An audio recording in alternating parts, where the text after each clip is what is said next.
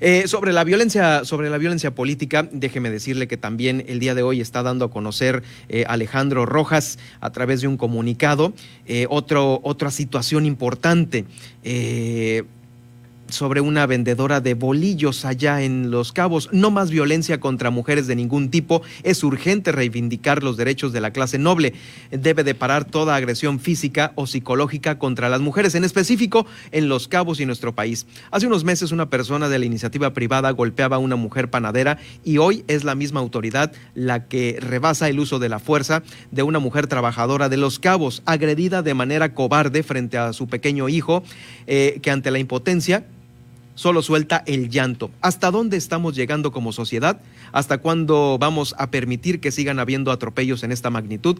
Mi indignación, dice Alejandro Rojas, el líder social, eh, para la violencia de cualquier tipo. El virus de la violencia en México mata a 10 mujeres al día durante el, 2020. Durante el 2020. Eh, entre los casos de feminicidio y muertes dolosas fueron un total de 3.752 las mujeres que fallecieron en México de forma violenta a lo largo del año que acaba de concluir. Los casos clasificados como feminicidio fueron 969. Como sociedad levantemos la voz, no queremos continuidad, queremos cambio, culminó diciendo el empresario y líder social Alejandro Rojas sobre esta situación. Y bueno, posté aquí unas fotografías en donde eh, la autoridad está, eh, pues sí, amagando a una mujer mujer, de nueva cuenta, eh, con mucha violencia, es el comunicado que nos hace llegar aquí al Heraldo Noticias La